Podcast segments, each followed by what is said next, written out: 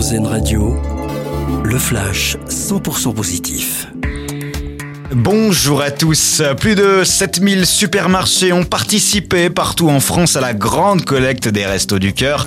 Plus de 80 000 bénévoles également mobilisés ce week-end pour accueillir vos dons, vos denrées alimentaires, vos produits d'hygiène dans les supermarchés, dans les grandes surfaces.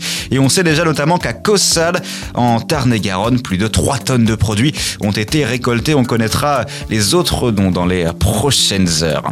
Les Bernard Loiseau officiellement inaugurés à la cité de la gastronomie de Dijon. Une plaque a été dévoilée dans l'allée située à l'arrière de la cité de la gastronomie. François Dezeille, adjoint au maire de Dijon, a rendu hommage, je cite, au chef bourguignon le plus connu, un dernier hommage pour le 20e anniversaire de sa disparition. On espère que vous ne les avez pas oubliés. C'était la fête des grands-mères hier, l'occasion pour beaucoup d'entre vous de passer un petit appel à mamie ou bien tout simplement aller la voir, c'est même mieux.